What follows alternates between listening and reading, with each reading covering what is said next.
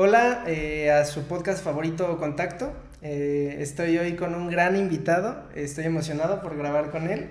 Está aquí Tommy Huerta, o, como te conozco yo, como Carlos. ¿Cómo estás? ¿Qué tal, mi amigo Noel? Y saludos a todos los que están siguiendo el podcast, su podcast favorito, Contacto, ¿verdad? Contacto, bueno, pues aquí su amigo Tommy Huerta. Gracias por la invitación, mi amigo Noel, en una faceta muy distinta, muy diferente a la que te conozco. Y no te creas, también nervioso. Tengo las manos sudorosas también, para mí todo esto es nuevo. Yo nervioso no estoy, pero... ¡Ay, sí! No, no me dijiste que... ¡Ay, no! No, o sea, no, no me siento nervioso, más bien siento como esas ganas de, de mantenerme activo siempre y manteniendo un buen ritmo. Porque esta es la... Las veces que he grabado, yo creo que esta es como la 12 por ahí. Pero los, los episodios ya tengo tres. Lo curioso es que el que grabé la vez pasada es el cuarto y este contigo es el tercero. O sea, este es el tercer episodio. Ok, bueno. número Entonces, No es malo el número tres. Buen lugar. Sí. Bronce. no, pues hay, que, hay que ir agarrando ahí. también quiero ir como encontrando una, una forma más sencilla como de ir grabando y ya tener más experiencia, por así decirlo. Pero pues ya estamos platicando ahorita atrás de cámaras este, antes de comenzar a grabar. Eh, ¿cómo, ¿cómo, te sientes? ¿Cómo, ¿Cómo estás al momento de ahorita? Bien, este, relajado, ¿qué te puedo decir? Este, yo creo que todos tenemos situaciones complicadas en la vida. Ahorita estoy atravesando por una un poco difícil, sin embargo, me siento tranquilo, optimista. Y pues, ¿qué más te puedo decir? Eh, con muchos proyectos por delante y muchas ganas de trabajar. Eh, a modo personal, a modo profesional.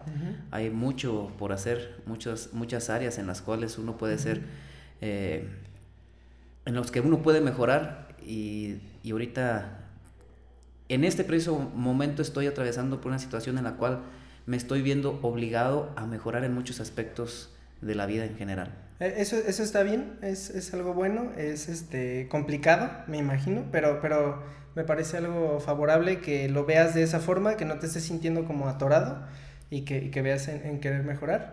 Antes de seguir, me gustaría mostrar aquí el regalo que me hiciste.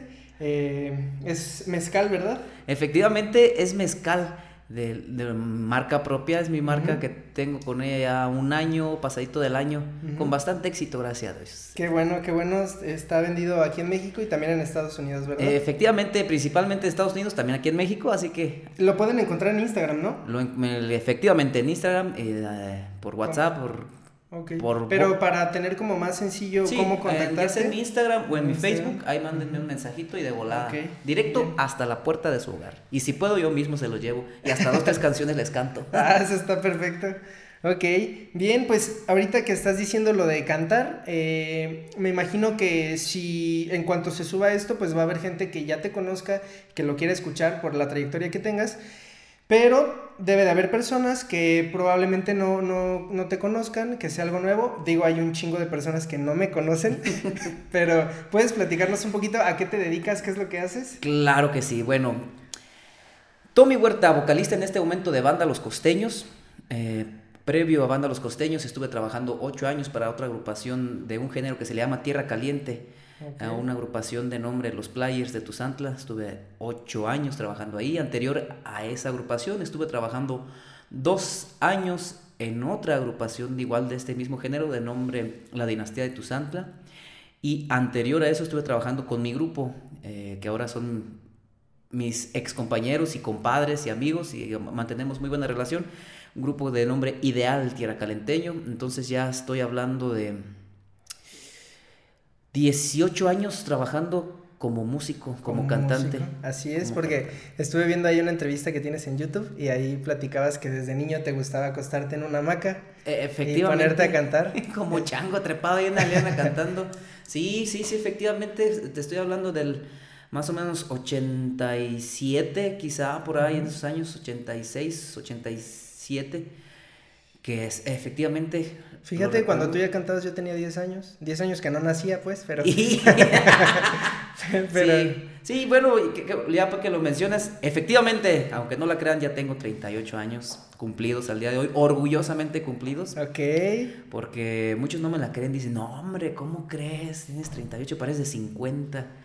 no, sí, ya, ya 38 añitos y, y pues pareciera que fue ayer. Las experiencias, ayer estando yo cantando en una casa en una hamaca ahí de un lado para otro cantando música de, Vicente Fernández. En, ese momento te, te, hubiese, o sea, ¿tenías en mente cantar, o sea, dedicarte a cantar? No, no, no, no. Mis pensamientos siempre fueron muy tontos, te voy a ser franco.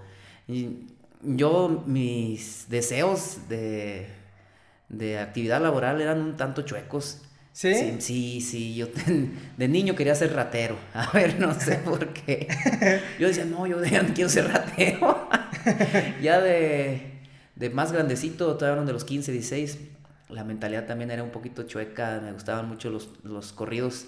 Este, y todo ese, ese mundo me clavé un tiempo y bueno, lo dejé, pero la música siempre la llevé muy, muy pegada a mí. De hecho, si yo hubiera sabido que de esto yo podía vivir y mantenerme, yo estudio una carrera en música, yo estudié la licenciatura en Derecho, por, por estudio soy abogado. Pero si en ese entonces yo hubiera sabido que de aquí me podía mantener, que todo bien, llevar una familia, yo creo que hubiera estudiado música. Y es que el, la fama del músico es, tú de ahí no vas a vivir, cómo vas a mantener una familia, es, son puros borrachos, etc, etc, etc, está muy, muy mal visto de repente el ambiente musical y más el grupero. Y la realidad es que no, gracias a Dios ya tengo 18 años, sigo trabajando en esto eh, y son 18 años de los cuales yo me he mantenido y ahorita gracias a Dios también de ahí se mantiene mi familia. Desde que empezaste a trabajar en esto, ¿te dedicaste exclusivamente a esto? Sí. Órale, qué buena fortuna, qué buena fortuna. Estudiaba y trabajaba. Yo empecé ya como oficio del cual me apoyaba, eh, fue en el 2003. Ok.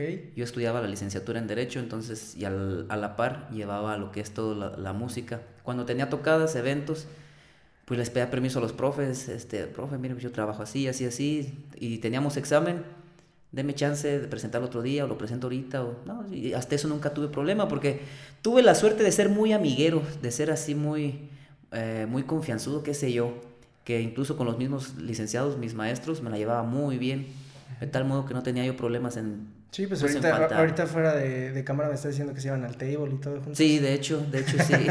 Dos, tres veces nada más, pero ah, no te creas. pero, a ver, este, aquí estás tocando un punto muy, bueno, se me hace muy curioso para mí. Estabas trabajando, estabas estudiando, perdón, y comenzaste a trabajar o estabas trabajando ya en eso y comenzaste a estudiar. No, yo primero estaba estudiando. O sea, para mí la música nunca figuró aquí como un proyecto de vida, de trabajo.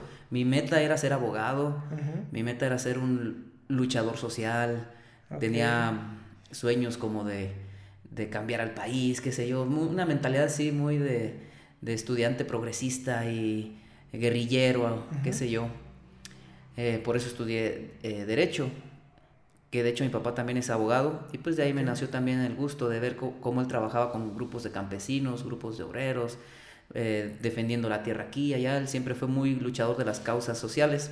Entonces de ahí me nació el gusto, eh, pero a la vez siempre me gustó pues la música, yo lo tenía, lo tenía en mí, yo sentía que era lo que, que era alguna pasión muy escondida porque me daba mucha pena. Hasta que cantando en las fiestas eh, con mis compañeros de la facultad, pues en una borracherita, una fiesta que otra, cantaba y empezaron, no, amigo, este, te habías de dedicar a esto, ¿por qué no te vas a cantar así, allá? Y en una ocasión sale un anuncio en el periódico, yo buscando trabajo, sale un anuncio en el periódico que decía, se buscan músicos, cantantes, talentos musicales en general. Ya me reporto y eh, me escucharon y de ahí en adelante fue que empecé a trabajar como músico ya tal cual, en el 2003. ¿Empezaste en qué agrupación? Mm, no, ah, no era una agrupación como tal, era un tecladista nada más. Tenía intenciones esa persona de hacer un grupo, eh, pero pues no, no, no se llevó a cabo. Entonces rápido yo cambié a una agrupación y de ahí para adelante. Pero ahí fue donde Ahí fue mi primer contacto con la música, porque yo empecé pero completamente cegado, yo solamente te escuchaba una canción y la cantaba, ¿no? Yo no sabía que era un do, re, mi, fa, yo no sabía de notas, yo no sabía absolutamente nada de lo que es la técnica, ni vocal ni musical, nada, yo de cero completamente. Ok, ¿Y, y cómo, o sea, recuerdas tu primer experiencia ya como cuando te contratan? Mi primer trabajo. Ajá. Sí, sí, cómo no. Eh, de hecho, fue en, una fiesta, una boda. Eh, no, hombre, yo sentía que estaba debutando en el Palacio de, Bellas Artes. Que Pero no estabas nerviosa. Sí, hasta la fecha siempre me pongo nervioso antes de empezar a cantar. Siempre, invariablemente. Ahorita antes de empezar contigo a platicar yo ya estaba nervioso y ahorita ya se me bajó. Ok, ok. Pero yo, yo en general soy muy, me da mucho nervio eh, cuando voy a iniciar un, un trabajo, una presentación. Invariablemente me da nervios. Y las pocas veces que he entrado así muy confiado de mí, me equivoco. Entonces, como que el nervio es, ese miedo es mantenerte alerta y también, eh, pues que tu exceso de confianza no te gane para no equivocarte. Para al menos a mí así me funciona. Ok, pues eh, a mí me pasa algo similar. Eh, soy muy nervioso, sí, casi todo el tiempo estoy nervioso o estoy preocupado por algo, pero curiosamente, por ejemplo, al, prender las cámaras y ponerlo, pues a veces estoy nervioso. Curiosamente, ahorita no estaba nervioso, probablemente es porque te tengo la confianza y porque estamos, este, como ya hemos platicado muchas veces antes. Pero, pero me pone nervioso de repente, lo pongo y como que mi mente cambia. O sea, sigo con el nervio, pero me estoy esforzando porque salga bien las cosas o porque me vea seguro. Entonces, curiosamente, me, me sale bien. Luego la gente llega a pensar que estoy como sabiendo bien así completamente lo que hago. Estoy demasiado seguro, pero pues hay ocasiones en las que tengo algún error, pero la actitud me, me, me hace que, que, se sienta como, pues que todo está bajo control. La actitud es lo que cuenta. Ajá. Sí, y, y, fíjate que es bien raro ahorita verte, por ejemplo, detrás de una cámara, de un micrófono y te veo allá en el CrossFit y digo, ay, este es otro señor, este es otro chavo. sí, sí, sí.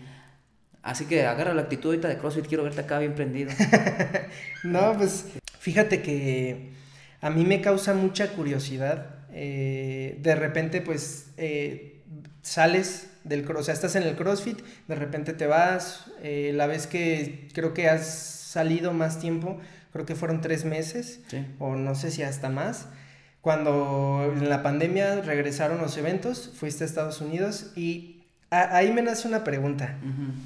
¿Cómo, ¿Cómo pasaste de debutar en una boda a estar ya en un grupo y presentarte en México?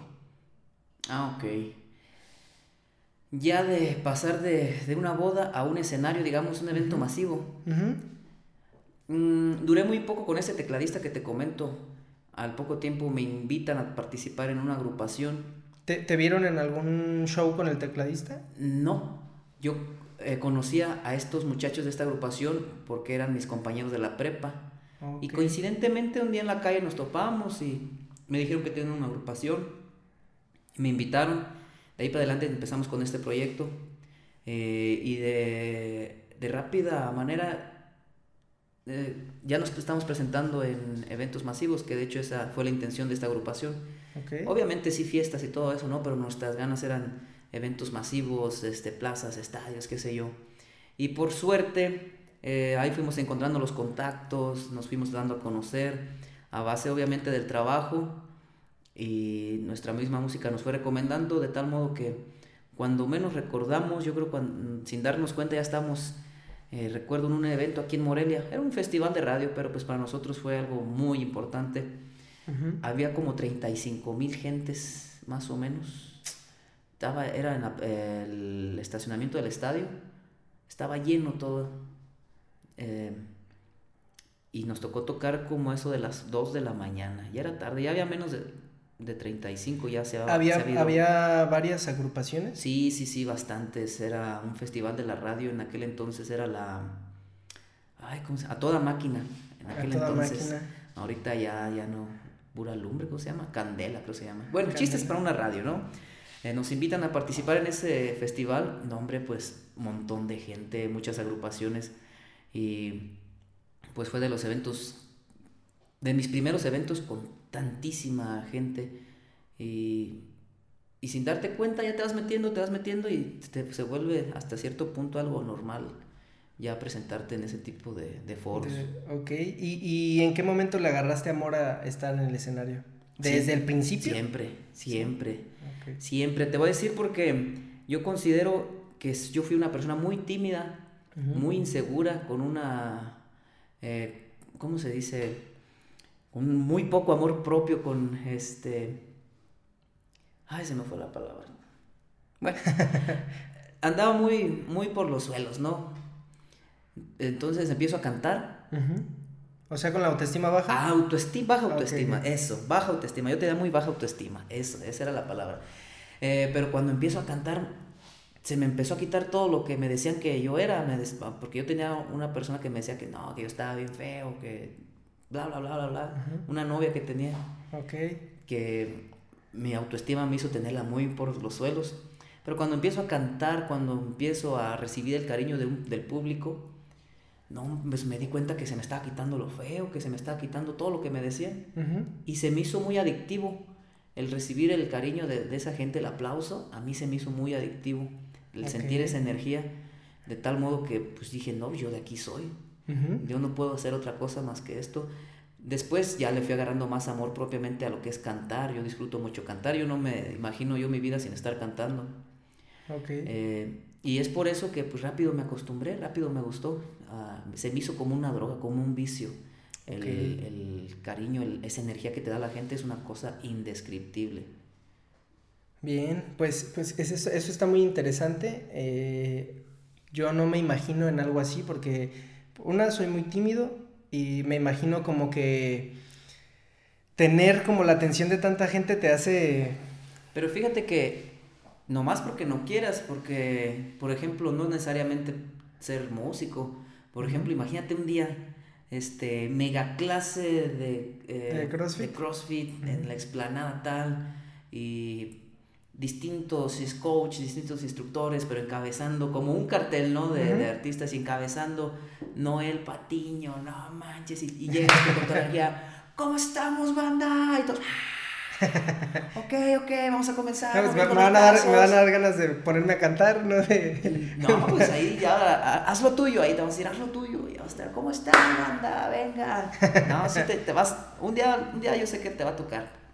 Pues, eh, cuando me ha tocado estar compitiendo en CrossFit, eh, a mí me, al principio de cada evento me pone nervioso saber que hay mucha gente viéndome pero a la mitad del evento, cuando la gente te está gritando, cuando de repente, no sé, por algún motivo volteas al público, bueno, no, no sé cómo decirlo, a, las gradas, a los espectadores, y ves a alguien que te está viendo y te está echando porras, o ves a alguien que iba contigo a en, mi papá, algún amigo, a mi novia, se siente esa energía.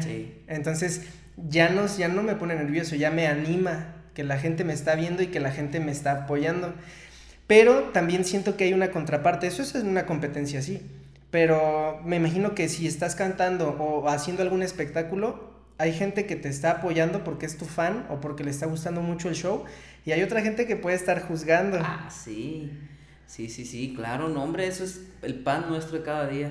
No te digo que siempre, siempre en todos los eventos, ¿verdad? Pero no falta, sobre todo ya cuando están tomados el borrachito de que te mienta la madre, que te hace señas o que te quiere incluso hasta golpear, porque me ha tocado pasar de, de todo ese tipo de experiencias. Pero hay que saber manejar todo eso también. Eh, ¿Nunca has tenido ganas de responder la, la, agresión? Sí, cómo no, sí he tenido ganas, uff.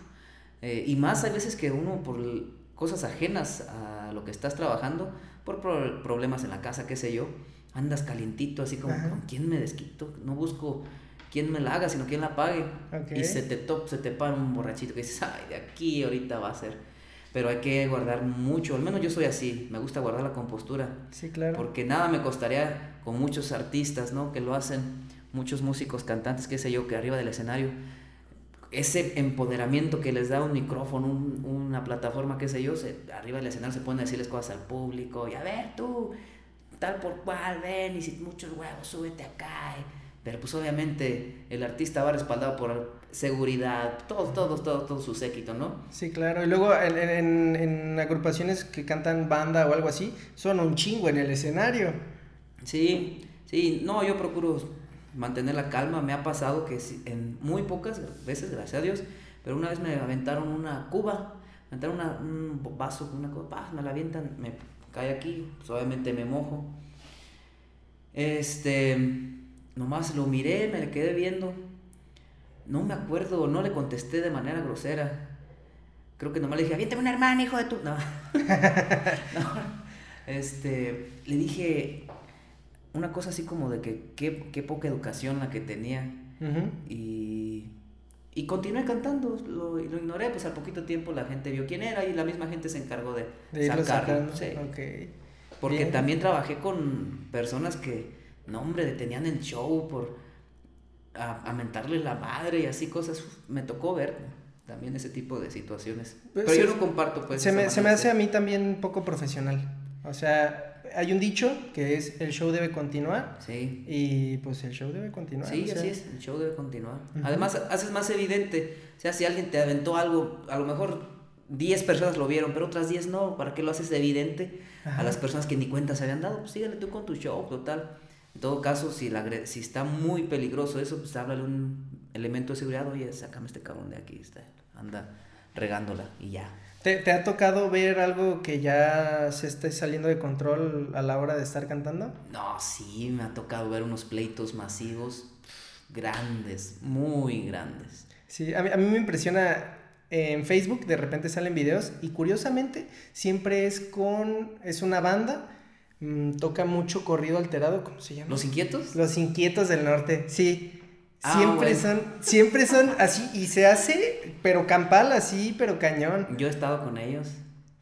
He tenido la oportunidad de trabajar, alternar con ellos. De hecho, hay un video por ahí en, en YouTube donde está una campal en una plaza de allá de Houston, Texas, Plaza Garibaldi. Saludos a mi patrón, don Gary Gómez. Este, saludos. saludos. Este, ese día nosotros tocamos, yo cuando trabajaba con Players, tocamos ese día en ese lugar con los inquietos. Nosotros ya hemos terminado nuestra actuación. Se suben inquietos a tocar y que dicen, ¿se puede decir las cosas? Sí, sí, lo ah, que tú quieras. dicen los inquietos, a ver, cabrones, no van a empezar a aventar botes, hijos de la chingada. Aquel que empieza a aventar botes se salga a chingar a su madre. No, pues hace cuenta que les dijeron, Oye, de volada, pónganse a aventar cubetas. ¡Fum! Se aventó, se hizo la campala ahí en el ruedo. Hombres, mujeres, todos aventando botes. Es que su, su música sí altera, o sea... La música te, sí te prende, hasta a mí me daban ganas, era, es como el slam, slam, este, rancholo. ¿No? Sí, sí, sí. Se pone, abrió las puertas del infierno. empezaron a volar sillas, hieleras. También en Atlanta me tocó trabajar con ellos y lo mismo. Empezaron a tocar, tas, tas, tas, Y cuando menos acordé, vi cubetas con todo y las cervezas volando. por un lado, mesas, así tal cual las mesas de plástico volando por otro lado, las sillas. No, no, no, una cosa bárbara. ¿Crees que a ellos les guste eso? O sea, a los, a los que son de esa agrupación, que les guste ver eso o les guste provocar eso en la gente? Interesante. ¿Quién sabe si les... Yo, yo me pondría un poco en su lugar. Yo siento que si en un evento no hay ese desmadre, han de decir, no, no nos fue chido. Oye, este, este, hay que poner atención que estamos fallando el show porque hoy no transmitimos. E, esta, esta pregunta me, me, surge porque ¿a ti qué te gusta provocar en el público? Ah, ok, sí. Precisamente, a lo mejor dando el ejemplo de los inquietos, en mi caso y en las agrupaciones que he estado, ah, soy o somos muchos las agrupaciones donde he trabajado, repito, de que nos gusta que hacer gritar a la gente, que la gente esté cantando nuestras canciones o que te hablen y, güey, tómate una chela conmigo. Y la gente feliz, contenta, que te invitan un trago aquí, otro trago allá, bla, bla, bla. E, es una manera como que nosotros sentimos que la gente les, les está gustando lo que, estamos haciendo, nuestro show, ¿no?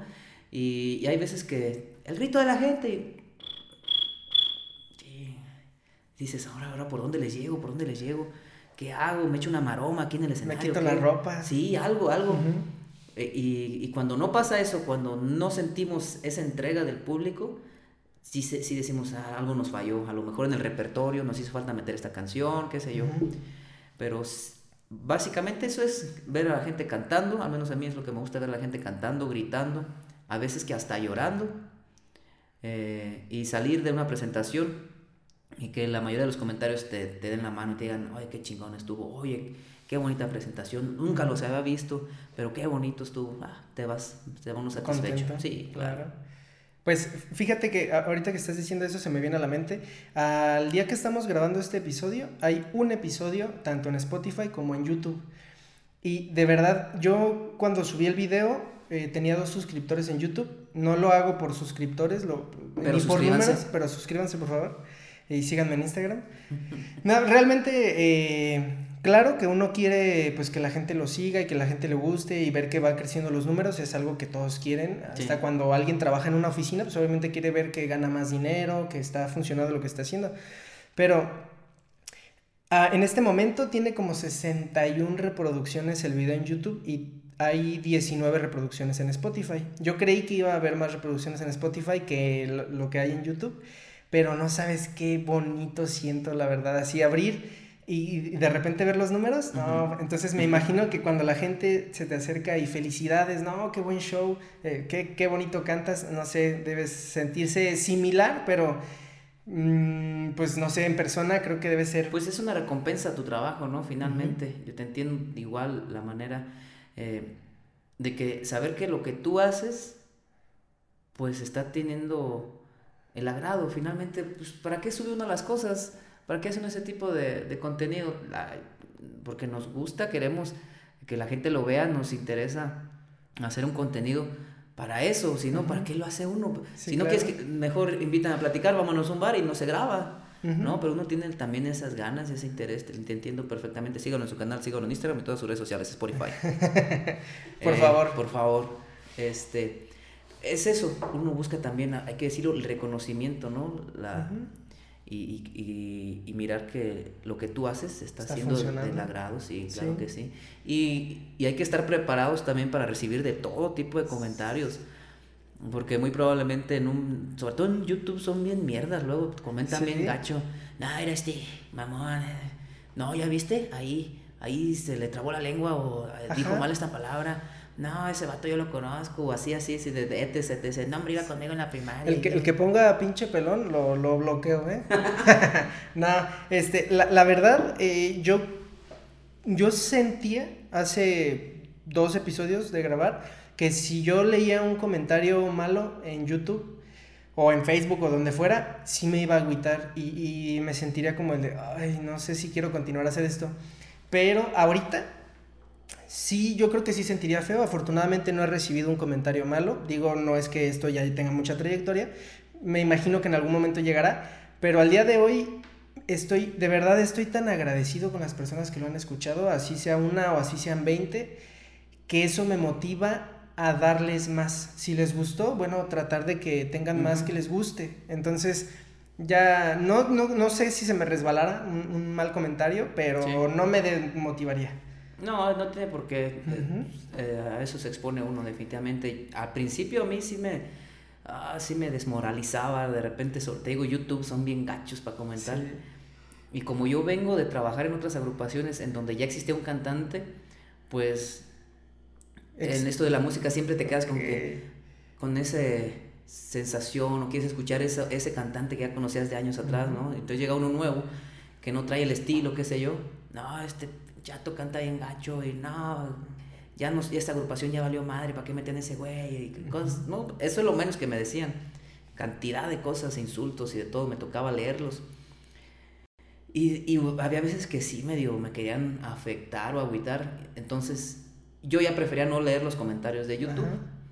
Hasta la fecha, ¿eh? No creas, no me animo muy bien a leerlos. Es que sí, sí hay gente que es culera. No, no se estén pasando de verga, ¿eh? O sea. Tú, si tú eres esa gente culera que comenta gacho en YouTube, no lo hagas. Sí, yo, yo pienso que hay público para todo y la verdad, si algo no les gusta, mmm, si alguien les cae muy mal, de verdad muy mal, una, eh, no van a dejar de hacer las cosas porque comenten algo culero. O espero que de verdad esas personas que estén haciendo algo no lo dejen de hacer, que no les afecte tanto. Y la otra, si no te gusta, no lo veas. Y si lo ves porque te caga la persona, pues no comentes nada. O sea, no sé, creo que, creo que afecta más que no lo veas a que lo veas con odio, porque le estás dando una reproducción a eso. Entonces, pues simplemente no lo veas, no lo escuches, no sigas a esa persona. Pero bueno, hablando de, Mario, de malos comentarios, ¿recuerdas la primera vez que alguien te pidió una foto o que alguien te reconoció o alguien te saludó como Tommy Huerta? Ya fuera del escenario. Ajá. Eh, pues no lo recuerdo así tal, tal cual, pero sí fue aquí en Morelia, eh, saliendo por aquí de una plaza. Mm, me pasó una anécdota, fíjate. Yo estaba aquí por los portales a las espaldas de Catedral. Iba saliendo de una tienda, iba con mi esposa. Soy casado, lo siento. No, no, disculpen, se lo solté así tan de chingadazo, pero sí, soy casado.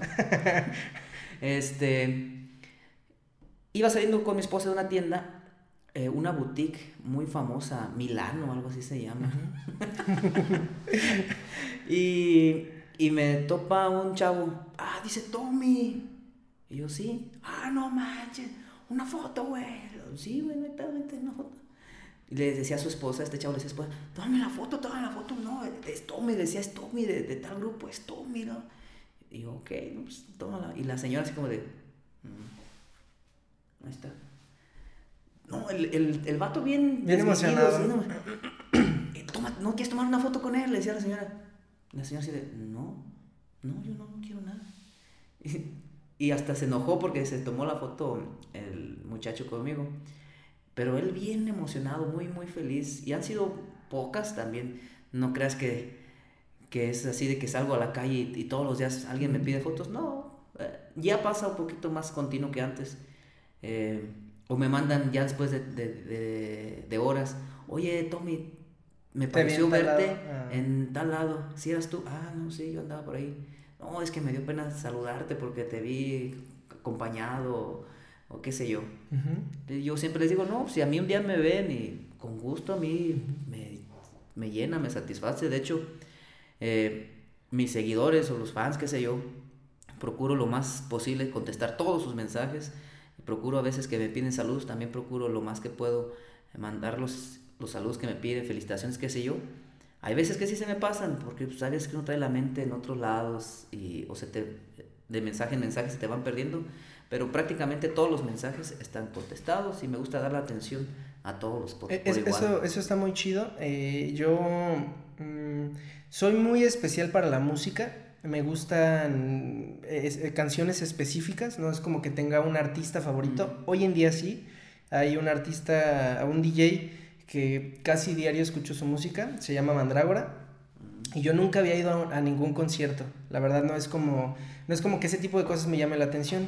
Y hace poquito vino a Guadalajara y es muy raro que él venga, es, mexicano, pero es muy raro que él venga a tocar en México. Entonces tenía que ir y me puse a stalkearlo en, en, Instagram porque ya estábamos ahí y al siguiente día era cuando él iba a tocar. Entonces vi que estaba en tal hotel y que nos aventamos y todos así como de no, porque iba, iba con Manuel, eh, mi novia y una amiga que había invitado a Manuel. Entonces este, me decían así como, no, pues vamos a preguntar dónde estaba, así, no, nos van a sacar. Y yo me pasé así como, pues como si supiera lo que hacía. Pero ah, yo iba muy, una, nervioso porque me daba nervios verlo. O sea, sí. sí, siento que sí me iba a emocionar, que sí me emocioné muchísimo. Sí, y la otra, estaba demasiado fresa donde estábamos. Entonces yo veía, era una plaza comercial con un hotel, pero estaba para mí demasiado lujoso para hacer un centro comercial. Yo veía y decía, cabrón, o sea, hasta en la entrada había personas armadas, o sea, de seguridad de la plaza. Y, ay, cabrón, o sea, para mí fue una experiencia diferente. ¿Viste? Fuiste a la entrada, había personas armadas, escuchando corridos, traían botas, el cinturón piteado. eran, eran militares, pero traían tenis. Traían tenis.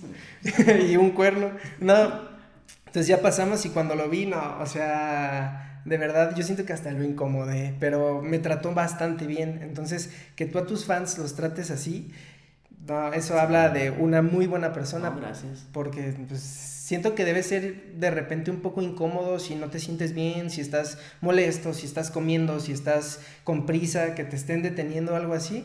Pues debe ser un poco incómodo, pero mantener una sonrisa. Sí, tal cual tú lo dices. Es, es un buen punto. Somos personas igual que cual, zurramos, orinamos y apestamos igual que cualquiera. y de la misma manera, igual que cualquiera, tenemos nuestros ratos muy de malas, de tristeza, de enojo. Sin embargo, sí, como bien lo dices, para un fan eh, es bien agradecido que si se te acerca lo, lo, recibas con una sonrisa, con un saludo. Que le des la este, mano. Que le des la mano, sí, o sea, que lo trates con una educación, con respeto, amabilidad. Es lo menos, es lo menos que, lo digo yo al público que, que, ha tenido a bien seguirme durante tantos años, lo menos que se merecen es eso. Porque gracias a ellos eh, es que yo, pues ahora sí que yo he comido, ¿no? Porque finalmente ellos son los que pagan un, un boleto por entrar a los bailes ellos son los que me compran las botellas, por ejemplo, ahorita que vendo el mezcal, etc. Entonces, yo a ellos les tengo, les debo más, más de lo que yo pudiera darles, ¿no? Porque pues por ellos estoy aquí, estoy donde estoy, hago lo que hago. Fíjate que he llegado a escuchar ese comentario en entrevistas o así, y ahorita que lo dices, de hecho se me puso la piel chinita porque sentí esa sensación, de verdad así Recuerdo abrir la primera vez la aplicación por la cual distribuyen a Spotify el podcast y ver así cuatro reproducciones y decir, no manches, gracias. O sea, y, y, es así como decir, bueno, quiero hacer otro y espero que también les guste. O sea, y, y, decir como, bueno, yo no gano dinero de esto. De hecho, le invertí muchísimo dinero, pero, pero lo disfruto hacer y me llena mucho ver que haya personas que lo estén viendo. Entonces, ahorita mientras lo estabas diciendo, sentía yo esa sensación me imagino que tú lo sientes a, de forma diferente y a cantidades diferentes, pero, pero qué chido, eso, eso está muy bien. Y me gustaría retomar un poquito lo que, lo que estábamos hablando al principio y te pregunté cómo fue que pasaste de una boda a un evento masivo, pero ¿cómo pasaste de México a Estados Unidos? Ah. en una camioneta atrás, así. no, no sé, porque yo iba este, encerrado en una caja, ¿no? Solo escuché que decían, corran, corran, y era de noche, había perros ladrando, no, qué tiempos. Un helicóptero. Con helicóptero y, hombre. No, pues, ¿qué te digo?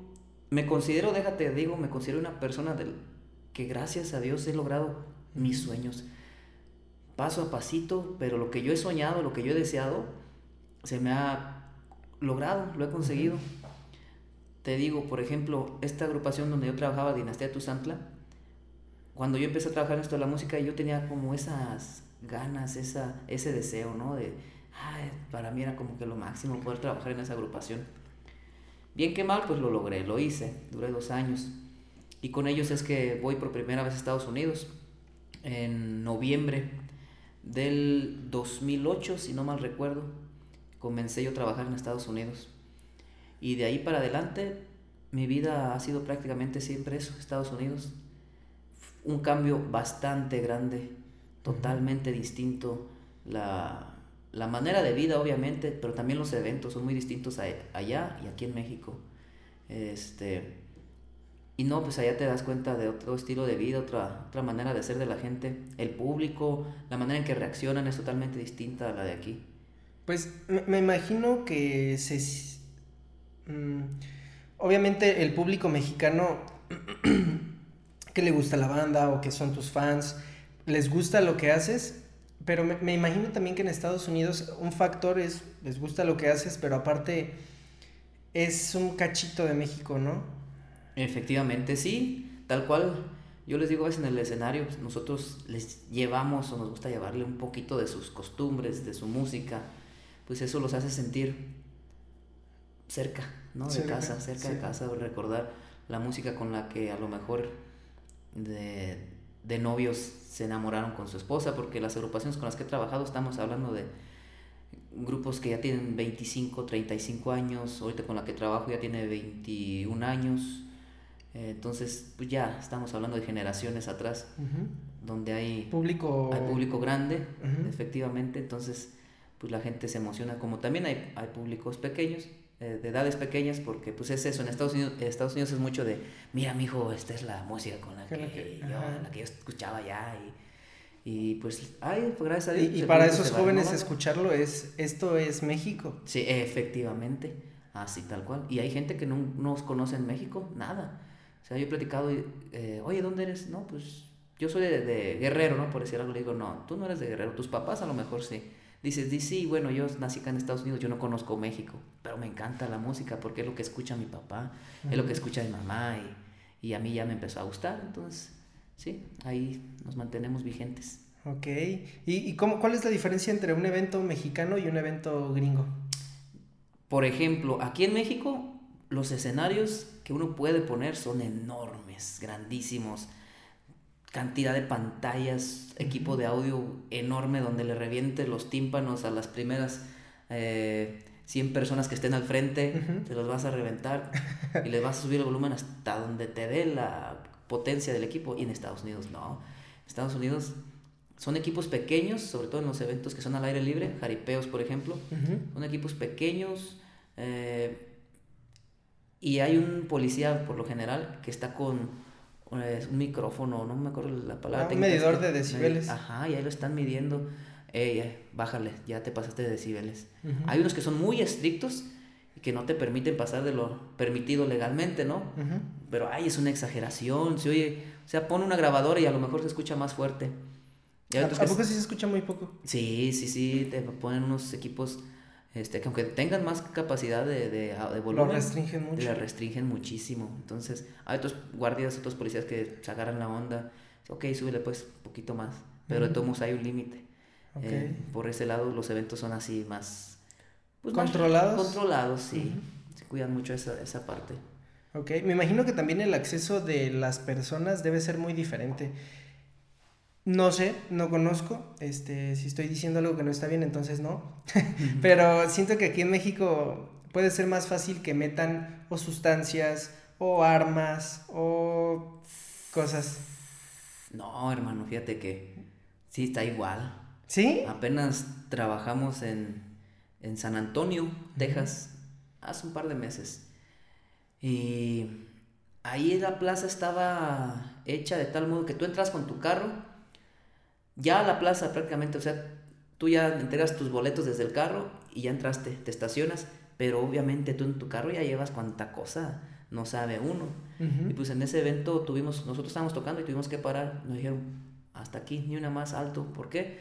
Porque pues por ahí un carajo tuvo a bien darle un balacillo a otro. Ay, no aguanté. Nomás por eso. Nomás por eso cancelaron. nomás por eso tuvimos que parar el evento. Le di un balacillo a un guardia de seguridad. ¿A un guardia de seguridad? No, pues no. Y más por eso pararon el evento. Fíjate que ahorita que dices eso, es curioso. Hace un, un año yo tenía Estados Unidos como de. Está cabrón en cuanto a seguridad. Y a mí me gusta mucho ver documentales. Y estuve viendo unos documentales pesados y dije, ah, cabrón, Estados Unidos no es tan seguro como yo pensaba. Y, y la gente está un poquito más loca, o bueno, no sé, eso es, eso es lo que me... Lo que pasa es que pues el acceso libre a las armas, no, no, me quiero meter en muchos temas de ese tipo o controversia, pero pues el acceso a las armas está mucho más sencillo que, que aquí. ¿no? Aquí, este, no digo que no haya, ¿verdad? Pero no es como que vas a Walmart y, y compras. ¿En Walmart hay? En Walmart yo he ido y, y he ido a comprar tiros de R15, de 30-30, de 45, 9 milímetros, porque los venden como, pues no sé por qué los venden, como para el deporte, qué sé yo, para la cacería. Entonces, nomás, únicamente necesité mi credencial de lector, porque no tengo credenciales americanas, ¿no? Okay.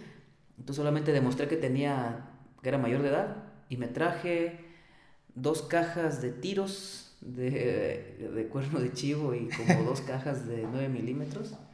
Este, Y así como si hubiera comprado un 6 de cerveza, igual, igual ya, ya te piden tu ID, tu identificación para demostrar que eres mayor de edad, que te venden. Y te la venden. Entonces, yo, creo, yo creo que el acceso tan fácil que tienen las armas, de repente sí se trastornan.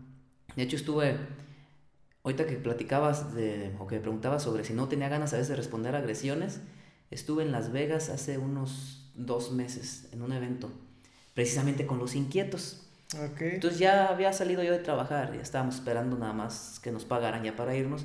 Estaba yo sentado en la banqueta, afuera del salón, y un borrachillo necio, pero en plan agresivo, ah, que se dirigió conmigo, que qué culero, este, háblale a tu patrón, que ahorita le voy a decir, que no sé qué, yo no sé ni de qué pedo ese güey, que de qué hablaba, estaba bien poco, o sea, ¿quieren droga? Que traigo esto y traigo el otro, este, y, y yo pues lo trataba de ignorar o le daba el avión, este, no traen una llave, le dije, no, le digo, no traigo llave, le digo, pues, yo no soy, no traigo llaves de nada, si tú eres el chofer, ¿cómo no vas a traer llaves? Le dije, no, no traigo llaves. Y lo ignoré. Entonces el chavo se va, se retira y le empieza a decir ahí otros, otros carajos que iban saliendo del baile. Pues quién sabe qué tanto les dijo, pero nos empezó a señalar. Estaban otros compañeros, uno estaba acostado, tirado. Ya no tiene tarde, eran como las 4 de la mañana. Todos músicos. Sí, sí, todos músicos estaban, ya estábamos con muchos sueños, estábamos muy cansados.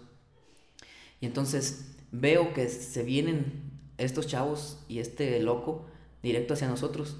Y les vi la actitud, ¿no? Que iban ya a querer pleito. En eso, cuando los veo cambiando, les dije a mis compañeros, pónganse alertas, de, levántense. Aquí va a haber pleito. Y me levanto, se levantan ellos también. Y al momento que nos levantamos, pues estos chavos también se detienen. Esperaban agarrarnos ahí tirados, qué sé yo. Y nos empezaron a decir de cosas, estás, estás, que esto y que el otro. Mm, así de cerquita estuve de querer responder la agresión. Porque los miré y dije, ah, están bien inservibles, ya andan bien borrachos ahorita en un empujón por allá los avientas. Y luego con el entrenamiento que tengo en Cross Training Morelia, olvídate. no, pues así con el dedo y salen volando. Pum, vámonos. Pero en ese momento me acordé de que allá cualquiera trae un arma y que la puedes traer contigo. Cualquier persona, dije, no, ni madres. Ahorita, no sé, tantito o se van al carro o en ese ratito les dije a mis compañeros, súbanse a la camioneta. Y le dije al chofer, préndela y arráncate, muévete de aquí. Fue todo. ¿Por qué? Le dije, estos quieren pleito y están muy agresivos. Mejor vamos a movernos, ¿para qué le buscamos? Pues una forma inteligente de reaccionar, porque igual te molestas y pasa algo. Es que para pelear se ocupan dos endejos. y yo en ese momento no estaba así en esa situación. Entonces, pues no, nomás los ignoré. ¿Para qué le buscaba pleito? Sí. Y pues respecto de los bailes y eso allá y acá, pues es igual, al último, fíjate que la seguridad es para tener un mal rato, lo mismo aquí que allá en Estados Unidos. Sí, claro. Pero personalmente yo considero que allá se respira una tranquilidad mayor, en el sentido de que mm, yo creo que en el barrio, si vives en un barrio más o menos, este, puedes tener a tus hijos caminando en la calle y, y puedes estar tranquilo. Aquí... Aunque vivas en un buen barrio. Yo creo que es hasta, a veces hasta más pesado, ¿no? exacto, está canijo. ¿Qué esperanzas de, de dejar a tus hijos ve a la tienda. Yo, al menos yo no. Dime miedoso. No, pues también tus hijos tienen dos años. Sí, también por eso no los mando a comprar cerveza. es que la última vez que los mandé no les dieron el cambio completo y aparte me trajeron de las que no me gustaban. Por eso. No, pues sí, sí, sí, la, la seguridad es muy diferente, la, la, gente es muy diferente. Y pues en, en general siento que cualquier mexicano ir allá y ganar en dólares está bien. O sea, ya es, ya es ganancia pero aparte estar en, ese entorno que se respira un poquito más de tranquilidad, es, es, no es, no conozco mexicano que no le guste ir. Sí, efectivamente, y quien dice, yo no, es porque no conoce, definitivamente. Yo ahorita yo no tengo ganas de ir, no, no me quisieron renovar mi visa, pero sí, no, no sé por qué no me la quisieron dar. Dijeron que no tenía lazos que me amarraran a, mi país. Y, yo traía los papeles del cross, yo traía todo así. Dije, ok, bueno, pues. le iba a decir, pero es que. Y me dijo, si no te vas, voy a hablarle a seguridad. dije, ay, cabrón. Dije, bueno, muchas gracias. Ni, ni tenía ganas de ir. Acá que ni quería. Sí, dije, yo nada más quería un Taco Bell. Ah. Hablando de la comida de allá, ¿te gusta la comida de allá? Sí, la comida americana sí. Pero los fast food no. Ok. O sea, el Taco Bell no. Descartado. McDonald's, descartado. Burger King, mm, no me gusta mucho. No soy mucho de comer hamburguesas. Ok. No me gustan. Sí me gustan. A ver, corrijo. Sí me gustan. Pero no de fast food. Pero es que soy mucho de, a ver, esta comida que me va a aportar, a ver cuánto de carbohidratos, cuánto de proteína. Soy un poquillo medio mamoncillo en ese sentido. No, pues está Yo bien. por eso consumo de esta que tiene 85 calorías. no creas que por otra cosa, aparte, pues está buena. Fíjate que está rica, pero yo no, no soy muy afán, no soy muy fan, afán, no soy muy fan del alcohol porque siento que soy mala copa. Sí, habrá que calarlo un día. No. Haz un video de, vamos a ver, y ahí está la botellita, te sí. No, pues ahorita quiero probarla, ahorita quiero probarla. Y, a ver hasta, a ver quién a ver hasta dónde, no, pues, no, pues voy a caer. Ah, no, cálmate que una vez una transmisión, le mando saludos a mi amigo Abraham, que, que también la vio. Saludos, Abraham. Hice una transmisión en, en vivo, yo antes hacía mucho transmisión. ¿Abraham del Cross? Sí, Abraham del Cross. Ah, hola, Abraham.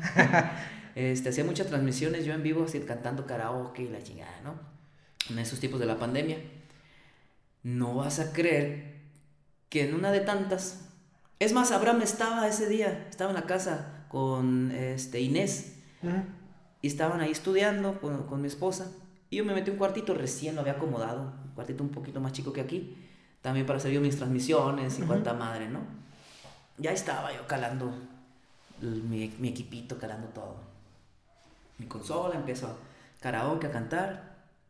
Se me ocurre, se me antojó traerme una botita de tequila que yo tenía ahí guardada. Y empiezo shot, así, shotcito, shotcito. Y a cantar. Y a cantar. Todo bien, jajaja, jijiji, no, que compa canta maestra, ok, pum, otro shot, otro shot, otro shot. Yo ya bien emocionado cantando y pisteando, no, hombre, me puse bien pedo, bien... En plena transmisión. Pedo así de... Ay, que me siento la lele chingada. Y ahora vamos con unos norteños. Y tú naciste para mí empezó a, recibir llamadas de mi compadre, de amigos, de, güey, no mames, güey, estás bien pedo, córtale. mi esposa, ya córtale, decía yo. Y yo, pues, pedo, no hacía mayor caso. Duró como tres horas y media la transmisión. En las tres horas y media me acabé la botella. ¿Y todo el tiempo hubo gente?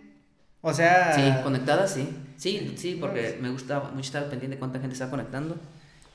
Y le, incluso les dije, compartan este video porque si mis espectadores bajan a menos de este número, yo le corto. No, pues empezaron a compartir. Y, y sí, los números subían de, de, vistas y de gente conectada. Eh, corté la transmisión, me fui a dormir, desperté al siguiente día bien regañado, bien crudo. Y veo los números precisamente. Tenía 67 mil vistas en un lapso de 6 horas. No manches. Yo me quedé así de, ah, no mames. Son un chingo. Así, ahorita vengo vieja, voy a comprar tequila. No, pues yo lo borré la transmisión porque me dio pena, francamente. ¿Sí? Sí, sí, sí la borré porque sí estaba, medio la miré, la adelanté más o menos a donde tanteaba que ya estaba tomado y dije, no, qué vergüenza. O sea, de tres horas y media, ¿en qué punto ya, ya estabas borracho? Yo pienso que ya la última hora y media, o la última hora de menos, ya sí andaba. Pues una botella de tequila, de estas cuadraditas, Don Julio, me acuerdo bien. Ok. Y, no, me puse bien mal. ¿Pero, pero te la acabaste toda? Sí. Y, y, un poquito de mezcal que tenía ahí en la casa. No, pues sí, sí. ¿Y, te, te, acordabas de todo cuando te despertaste? Sí. Sí, sí, no, no hasta eso, no perdí la, la memoria. Ok. Es parte pues, del show. Eso luego hace que dé un poquito más de pena, ¿no? O sea, cuando se te olvida dices, pues no me acuerdo, qué mala onda, pero no me pues, acuerdo. ¿quién, sabe qué dará más pena? Porque también cuando me ha pasado, no soy un santo, que me he emborrachado y que se me borra el cassette, puta, estoy así de, ¿qué, ¿qué habré hecho? ¿Qué habré hecho? Y nomás veo a la gente así a ver, qué, a ver quién me va a reclamar algo, quién me va a decir algo. Y ya, si veo que como que nadie me dice nada, pues digo, ah, no, no. No, no hiciste nada. Sí, porque yo no soy tan, tan de, de mala copa de pelear o así, hasta eso, no. No, no me considero agresivo, ni, mucho de llorar tampoco, nomás soy muy desmadroso y a veces no me mido quizá. Al menos eso es lo que recuerdo, ¿verdad? ¿Quién sabe qué me dirán los demás?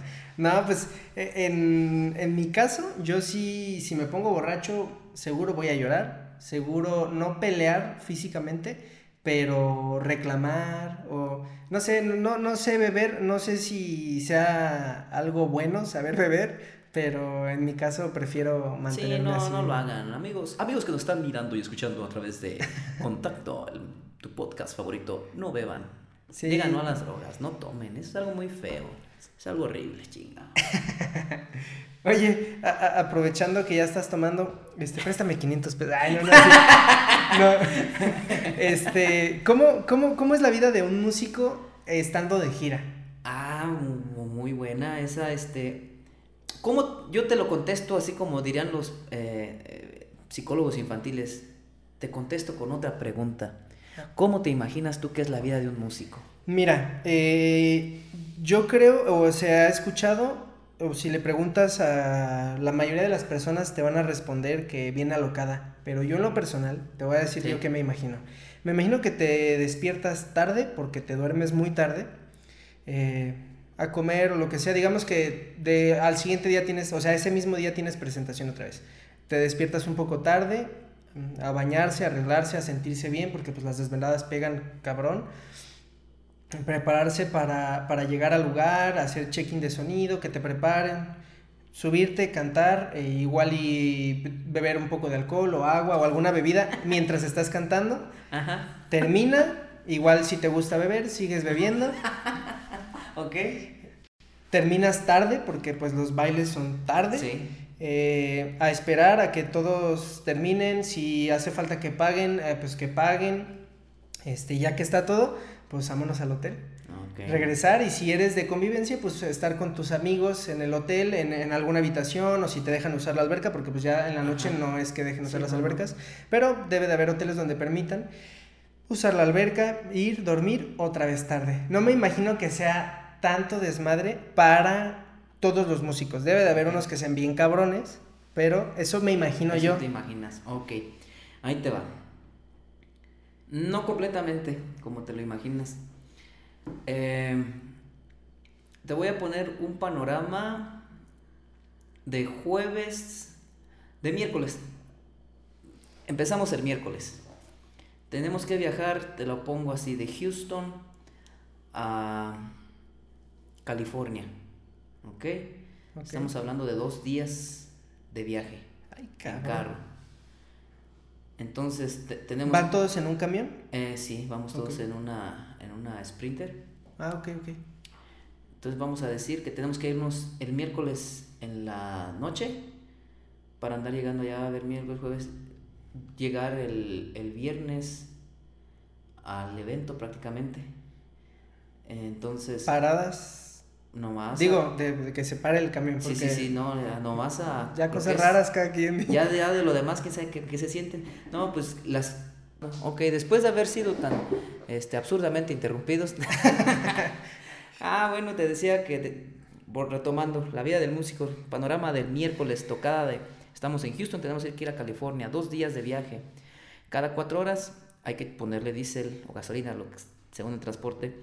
En esas, en esas paradas hay que comer, hay que ir al baño, estirar los pies, lo que tengas que hacer y continuar. Que yo creo que debe ser más fácil si el viaje es en Estados Unidos, porque las gasolineras están Ah, súper bien surtidas. Están con madres Y, allá. y aquí hay unas bien pedorras. Sí. Pero te diré que hay tramos, hay tramos que no hay, ¿eh? Hay tramos que te topas con puras gasolineras así tipo de camino hacia el terror, donde está un viejito ahí con lepra y, y sigue por la carretera 65 y qué sé yo. Y como otras tantas que pues sí, tienen todas sus amenidades, de todo. Pero te digo, en, en ese lapso tienes que hacer todas tus compras, tu comida, eh, y continuar sin parar hasta llegar prácticamente a tu evento.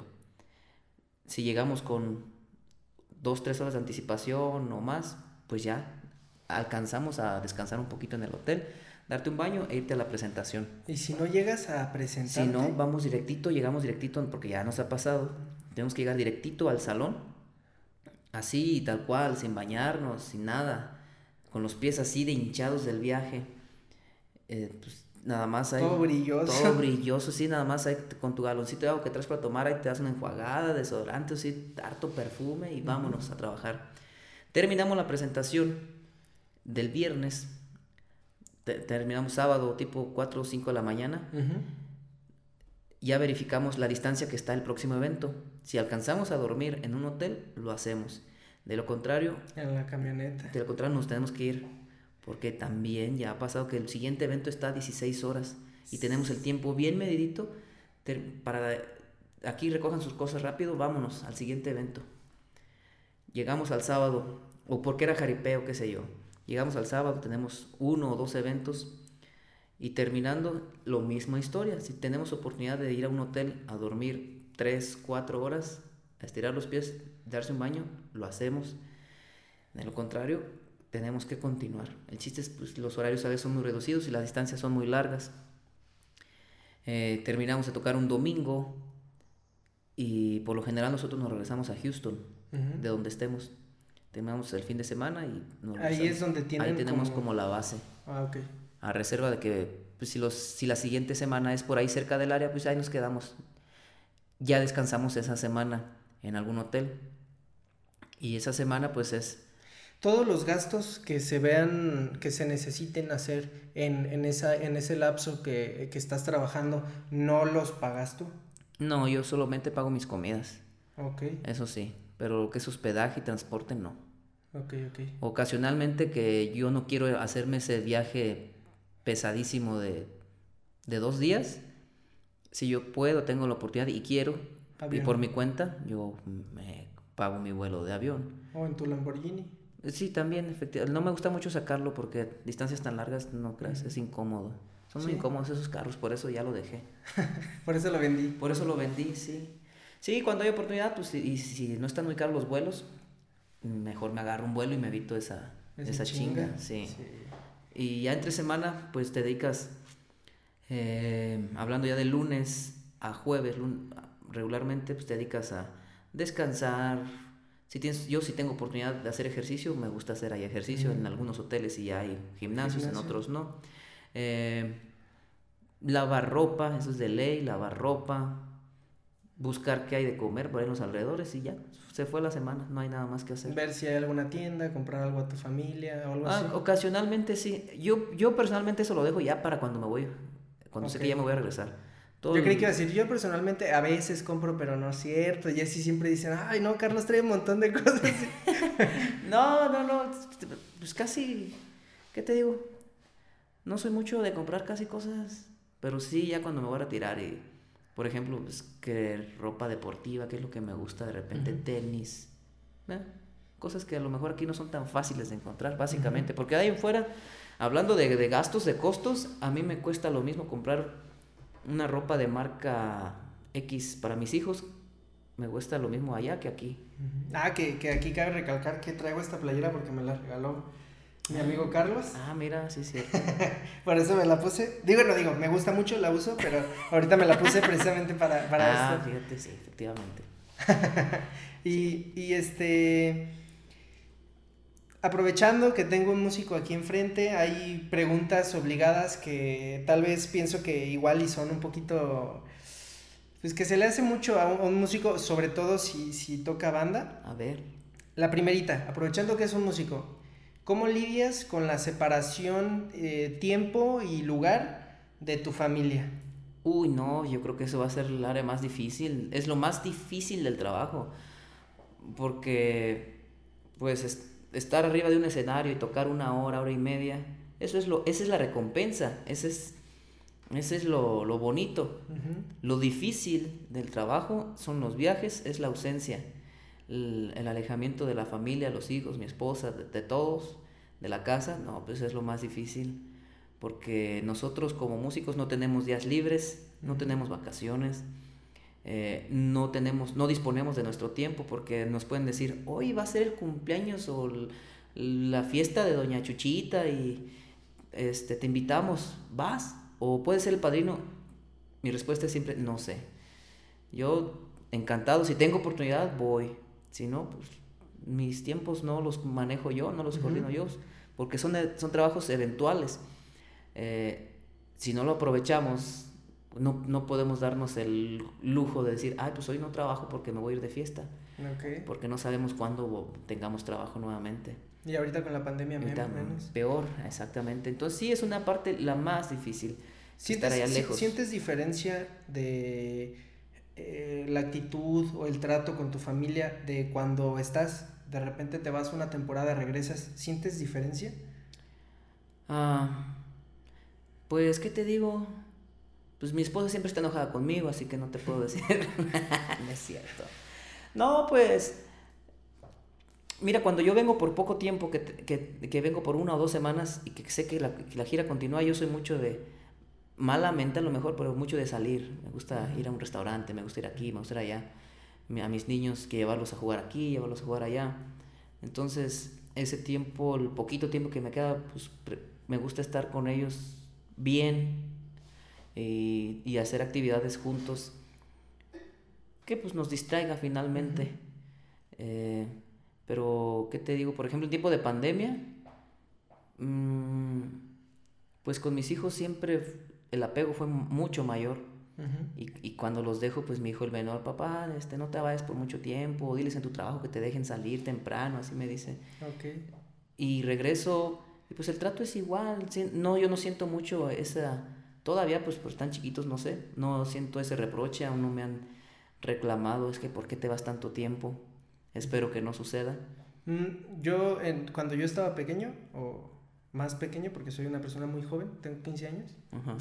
este, eh, pues mi papá viajaba mucho, era, era conferencista y había temporadas largas de trabajo y a veces, eh, no sé, yo en algún momento sentía como que no estaba en mis cumpleaños, pinche pendejada, pues él siempre estaba en ocasiones importantes, hasta decía, no, no puedo trabajar ese día o algo así.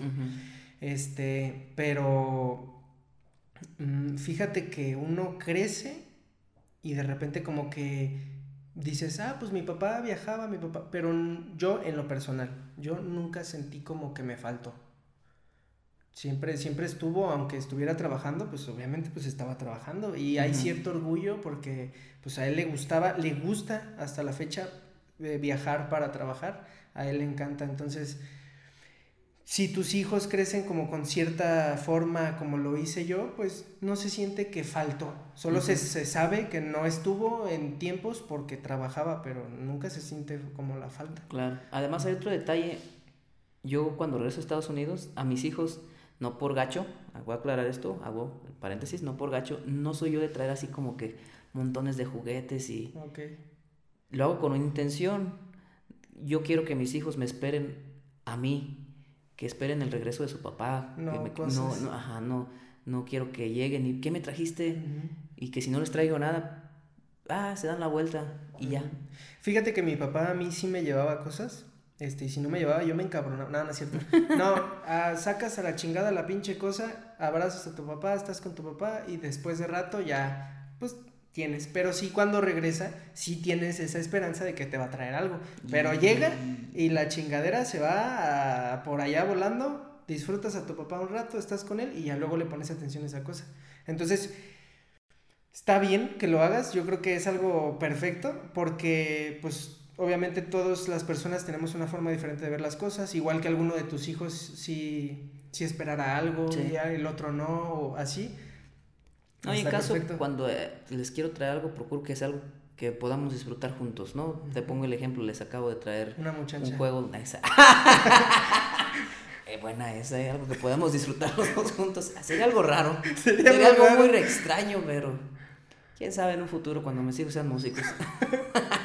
no, les traje unos juegos de, de, de béisbol y guantes de béisbol, balón de fútbol americano. Me gustan esos deportes. Ok. Con la intención dije, pues, para jugar también me compré mi guante y mi bat también para mí.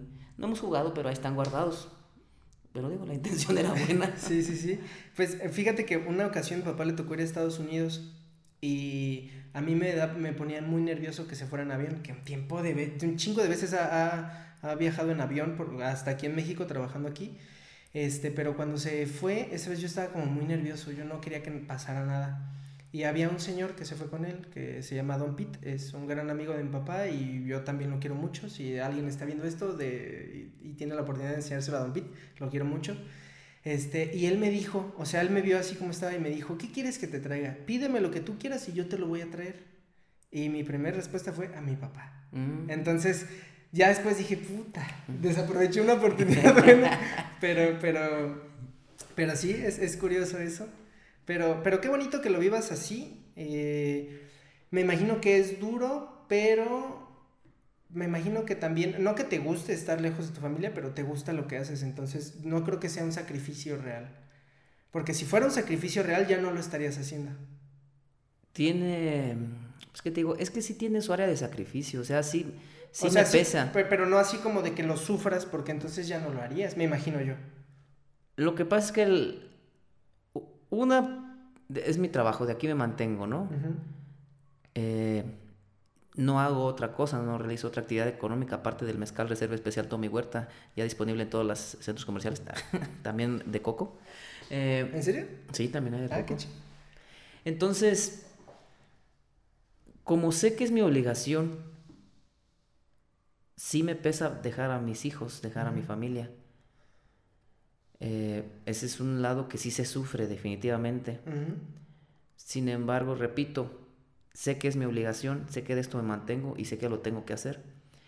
Me gusta mi trabajo, eso también es un hecho definitivo, porque yo cuando estoy arriba ya del escenario, con el perdón de todos, pero yo me olvido de todo. Todo se me olvida estando arriba del escenario. Para mí lo único que existe es un micrófono, un público y ya. No existe más nada, todo se me, todo se me olvida y todo se me tiene que olvidar. ¿Tus te han visto en el escenario? Sí, eh, curiosamente, apenas me acompañaron a un evento con la grata sorpresa de que mi hijo, el menor, se subió conmigo al escenario. ¿En serio? De repente ya tenía al pingo ahí atrás de mí bailando, bailando y, cantando y, bailando con una muchacha, el muy canijillo. tres, no, cinco años que acaba de cumplir. Órale. Y ya, él dice que él quiere ser cantante. Ya veremos. Pues estaría bien. Pues sí, ya. Yo, yo cuando estaba chiquito quería ser psicólogo con mi papá, pero pues mira. No, no, no. Terminaste siendo paciente. Terminé siendo paciente del psiquiátrico. no, pues qué chido. Eh, esperemos que tus hijos de más grandes entiendan lo que estás haciendo Esperemos que de más grandes lo sigas haciendo, tengas la oportunidad de hacerlos y si quieren ser músicos lo puedan hacer contigo. Pues esperemos que crezcan y sepan qué es lo que estabas haciendo y que no sientan esa falta porque yo no creo que seas alguien que los que desprove. Entonces, no, no creo que sientan esa, esa falta. Esperemos. Esperemos. Y otra pregunta que siento obligada, eh, igual no como hacerla tan, una explicación tan amplia, pero ¿Qué pasa? ¿Te, ha tocado ir a tocar para alguien de dudosa procedencia? reputación? Sí. ¿Sí? ¿Y cómo es? Esa persona. No, no, no, no. Así deja tomo datos. Eh, ubicación satelital GPS. Ok, ok. Eh, ¿Cómo es? Pues mira, es igual casi que cualquier un evento particular, privado. Sí te dicen así como de no vas a tocar para un doctor que ¿O se sabe desde un principio a quién o así o qué se dedica? Pues mira, hay veces que uno sabe, a veces que uno sabe que vas a trabajar, ¿no? Para algunas personas, ¿no? Pero pues es que luego a ti te contratan y como tú dices, a lo mejor vas con la idea que vas para una boda, vas para unos 15 años, que no sabe uno, y ya pues llegas allá y te topas a lo mejor con un panorama distinto, pero en general las experiencias que yo he tenido han sido muy relax, incluso hasta divertidas, ¿eh? porque los, las personas que me ha tocado... ¿No te pones nervioso? No, no, igual que cualquier otro evento, el nervio típico. Normal, normal. Normal, sí, no me ha tocado estar en una situación, en ese tipo de eventos donde yo sienta que está en peligro, mi vida o algo, no. Sí me ha tocado en otros eventos distintos. ese tipo de situaciones, pero en esos no. Eh, y pues al último uno va a hacer su trabajo, hasta, hasta, les toca sus canciones, los mantienes ahí felices, con permiso, hasta luego. ¿Nunca te ha pasado que te quieran mantener ahí así como, no, tomen o... Y, ahora tocan porque tocan, no. No, no, no, no que tocan porque tocan, sino, no, quédense, vamos a comer, este, ¿qué quieren? Eh, aquí hay para tomar, aquí hay... Sí, sí, sí, sí, sí, hay... Me imagino que hasta en los eventos normales, sí, ¿no? Ajá, como cualquier anfitrión, Mm, sea del, la labor que, tengan, igual que, que, muchos, hay quien te da de comer, te da de tomar y hay quien te da más que chilaquil, no te da nada. no te ofrecen ni un agua, ni un refresco, y un, a veces porque andan presionados en sus cosas, por lo que motivo que sea. Igual, igual. Me ha tocado donde muy amables estas personas que te dan todas las atenciones y lo que ocupen y no tengan pendiente, miren, aquí van a estar así, así, así, aquí mi personal los va a acompañar, no tengan ningún pendiente, te sé todo bien. Como igual personas que pues, les vale más, están en su pedo y no te pelan para nada. Pues sí, hay, hay distintos tipos de anfitriones. A mí me, a mí me es muy difícil este, no querer atender bien a las personas que vengan como invitados míos. Este, ofrecer un café, comida, lo, lo, lo que esté dentro de mis posibilidades en ese momento. Este, pero pues sí debe de haber gente que le valga madres completamente. ¿Nunca, ¿Nunca les han quedado mal con los pagos? Sí. ¿Sí? Sí, sí, sí. Cabroncísimo. sí, ha pasado que, pues, ya terminamos de tocar y, y, el que va a pagar, no, pues no está. No, sí, ya se fue. Ah, chinga. Y ahora, pues ya vámonos. Ya después eh, los encargados de la banda los se arreglarán, pues. ¿A, ti, sí, ¿A ti te pagan de todas formas? Eso sí lo tengo que decir, gracias a Dios, trabajo para una empresa y una banda que al menos conmigo han sido muy derechos y y a, todos los demás músicos ni les pagan. Los demás pobrecillos, lo siento. Amigos, yo no quería decirlo. Nada, no quería decirlo, pero pues sí, a mí sí me pagan. Las veces que no les pagaron a ustedes, a mí Van sí. a decir, ¿a poco pagan? Así. Así, ah, ¿en serio sí pagaron? No, este, pues se busca ahí el modo. hay veces que te, digo que no pagan y pues nos dicen tal cual, muchachos, pues las cosas estuvieron así. Pues, ¿qué, ¿qué, haces? Ni modo de... Pues entiendes también la situación. Debe entender uno pues también la situación. Ya en otro momento pues ya no se empareja. Ok, bien. Y otra pregunta obligada. ¿Qué tanto hay para un músico? ¿Cómo de qué? ¿Qué se te ofrece? Todo. Todo, lo que sea. Todo. Hablando de desmadre, nosotros tenemos el acceso a todo. Ok, o sea, eso sí es real. Eso sí es real. Queriendo, nosotros o sea, no por nada se ven historias de drogadicción tan pesadas en distintos músicos, alcoholismo, excesos, excesos, yo creo que esa es la palabra. Tenemos acceso, acceso a los excesos. Okay. Sí, definitivamente. Y... Y gratis. Ok. Pues, pues gratis, entre comillas. Sí, era, lo que te iba a decir, pues a costa de varias otras, cosas. cosas sí. Pero ahorita tocando ese, ese punto un poquito, dijiste para desmadre, para cosas buenas, ¿hay apoyo? Mm, no, es, es, es menor, no digo que no lo haya, pero es mucho menor. O sea, yo creo que están los mismos camaradas del barrio. Si tú llevas y, eh, güey, este, saca para comprar una torta, no, güey, no traigo. Pero si decías, eh, güey, saca para comprar una caguama, Simón, güey, a huevo, y te van 20. ¿no? Para las cosas malas uno siempre le busca el modo. Sí, pues Aquí igual, no digo que no, ah, se topa uno con gente, con amistades que te brindan su apoyo incondicional para distintas cosas, moral, a veces hasta económico, que si se te atora algo, no, no hay pedo, no te agüites, echamos la mano. Eh, eh, conoce uno mucha, mucha gente, de todo tipo, de todo tipo, así tal cual. ¿Alguna vez te ha salvado de alguna situación ser músico? Mm, más que salvado, porque me han puesto en más problemas el ser músico, pero a veces el ser músico o trabajar para ya, vamos a decir un nivel, ¿no?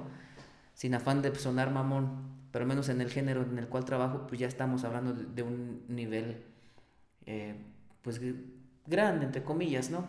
Ya no somos no está, banda de... ¿De boda? De boda, por así decirlo, sin afán pues de sonar mamón. Sí, no, no, no menospreciando, pero pues, me imagino que todos van generando su carrera. Me ha tocado estar trabajando con agrupaciones que son líderes en, en esa área. Entonces, la fama, entre comillas, te abre puertas a veces para muchas cosas y no es que te valgas tú de eso, como para decir, ay, con permiso, llegué a la fila de las tortillas, con permiso es que yo tanto en tal agrupación, háganse la... No, pero, pues, por ejemplo, gente que te conoce, y quizá en alguna oficina, Ah, no mames, es el. Aquel, no, no hay pedo. ¿Qué, se te ocupa, qué ocupas, carnalito?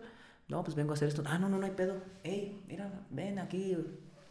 Ciertas cosas, ves que tienes facilidades para dos, tres detalles, dos, tres este, cositas que, que te dan preferencia, básicamente. Ocasionalmente, en alguna ocasión he entrado a los aeropuertos sin formarme, ¿no? Ok. Que, porque el de seguridad, qué sé yo, es fan de la agrupación y estamos ahí formados para volar. Me acuerdo, íbamos a Chicago. Ah, no, pues son los de tal grupo. No, no, no. Ah, ustedes vénganse por acá. Ustedes pasen acá de este lado. Ok. Si tienes la fortuna de tener algo, alguna ayuda, pues la puedes aceptar. Ya también hay, hay situaciones que uno se aprovecharía, ¿no? De la, de la situación. Sí, no sé, quizá no sé en cuánto tiempo.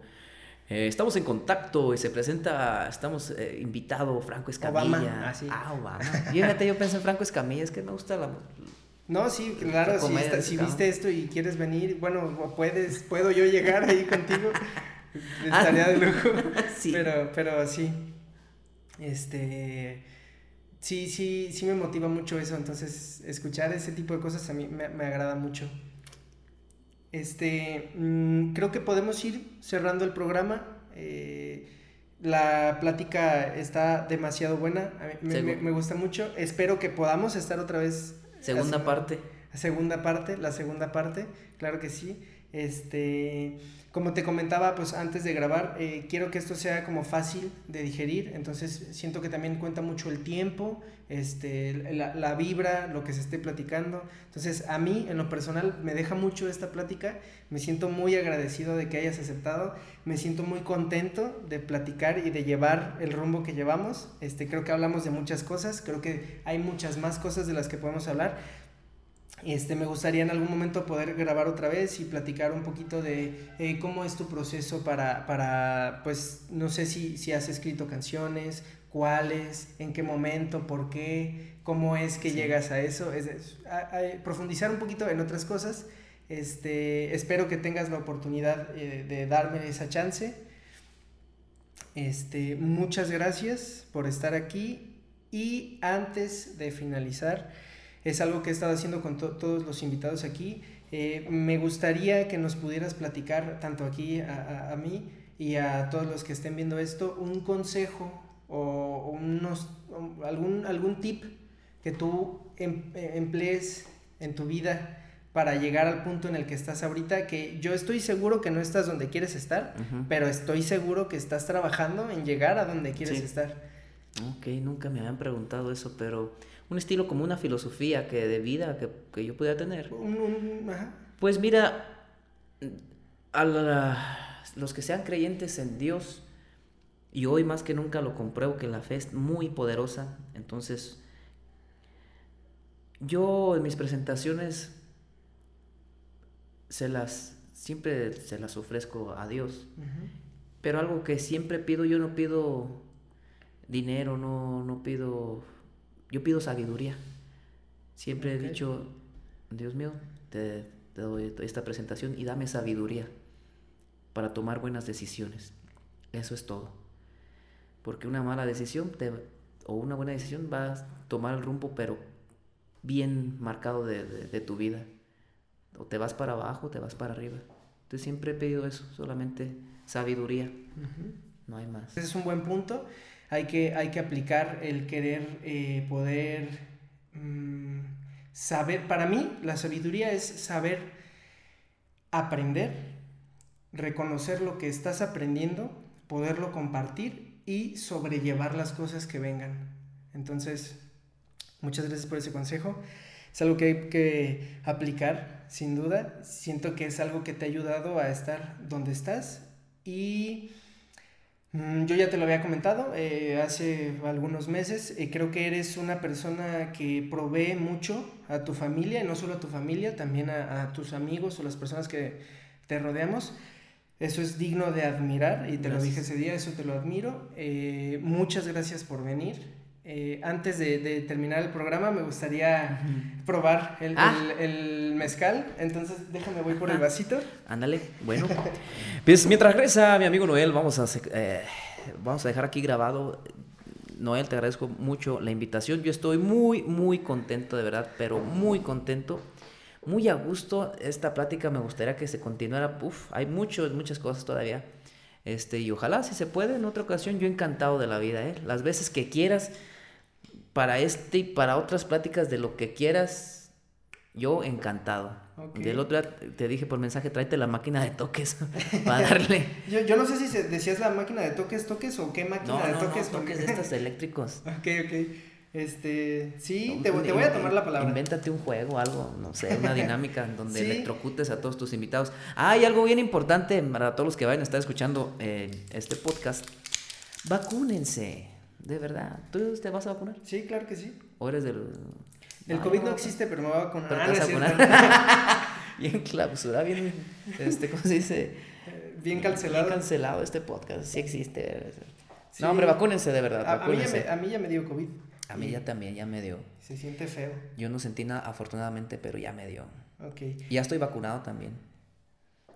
Pues, eh, a mí no sé cuándo me toque. Ahorita creo que van por la, la segunda dosis a los de no sé, 30 para arriba, algo así. Entonces no sé cuándo me toque, pero sí, yo creo que es algo... Es necesario. sí, se no se expongan, no se expongan, ni se expongan a, a, su familia, de verdad. Este, aunque sean escépticos, ya, de verdad, vacúnense, no les cuesta nada. O sea, si bien no les va a hacer mal tampoco. ¿eh? Y además es gratis. Es gratis. Es gratis, chingado. Bueno, con los impuestos que pagamos pues varias personas, pero pero no nos están cobrando en el momento. Sí, de, menos, hombre, vaya, no les cuesta nada. Sí, sí. Bien, pues yo no soy alguien que conozca de mezcales, eh, pero pues aquí voy, a probarlo. Es fuerte. A, a olor huele rico. A sí, eso es lo me enamora. He, llegado a oler mezcales que, ay, cabrón, así te queman, aquí así sientes que ya no tienes ni pelos en la nariz. Dice un dicho, ¿quién yo no tengo pelos en aquí, fíjate. Ya, de seguro fue porque... Fue el efecto. No, ahorita te va a salir después de que lo pruebes. Ok, ok, ok. Dicen, ¿quién vende pan frío, verdad? Pero yo personalmente soy fanático de mi producto y si algo me enamora, de principio es su aroma. Sí, huele muy rico. De ahí, pues yo te recomiendo, lo pruebes despacito, no te lo eches de chingadazo. Ok. Eh, Respira profundo. Tómatelo. Y exhala. Ok, a ver, vamos a hacerlo.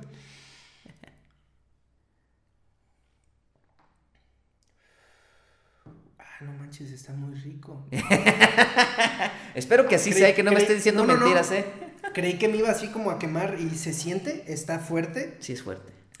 Pero sabe rico. Sí, gracias, no, pues gracias. Producto está, 100% está, Michoacán. muy rico.